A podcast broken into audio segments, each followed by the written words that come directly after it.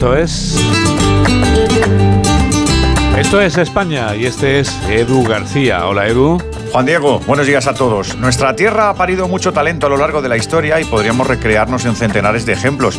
Lo que pasa es que en las últimas horas ha cogido fama, no de la buena, Rafael Luque, un químico prolífico de los más reputados en su campo. Ha sido sancionado con 13 años de empleo y sueldo por la Universidad de Córdoba por firmar estudios con otras instituciones. La incompatibilidad funcionarial no lo permite y además muchos colegas dudan de partes de su trabajo por praxis no éticas donde entrarían supuestos plagios y apropiaciones. Pero esto mejor en los tribunales. Yo quería destacar que sus 58 publicaciones de este primer trimestre de año se han apoyado y sustentado en la inteligencia artificial, ya preparada para hilvanar textos y conclusiones sin esfuerzo de teclado. Ya son muchas las voces que piden más normativas y más control. Cada vez hay más aspectos en los que se duda, ¿será real el vídeo? ¿Será verdad esta imagen?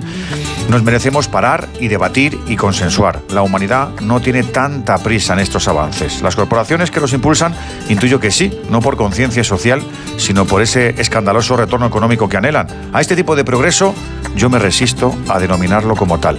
De verdad, amigos, cuidado con la carretera y buen fin de y buena semana.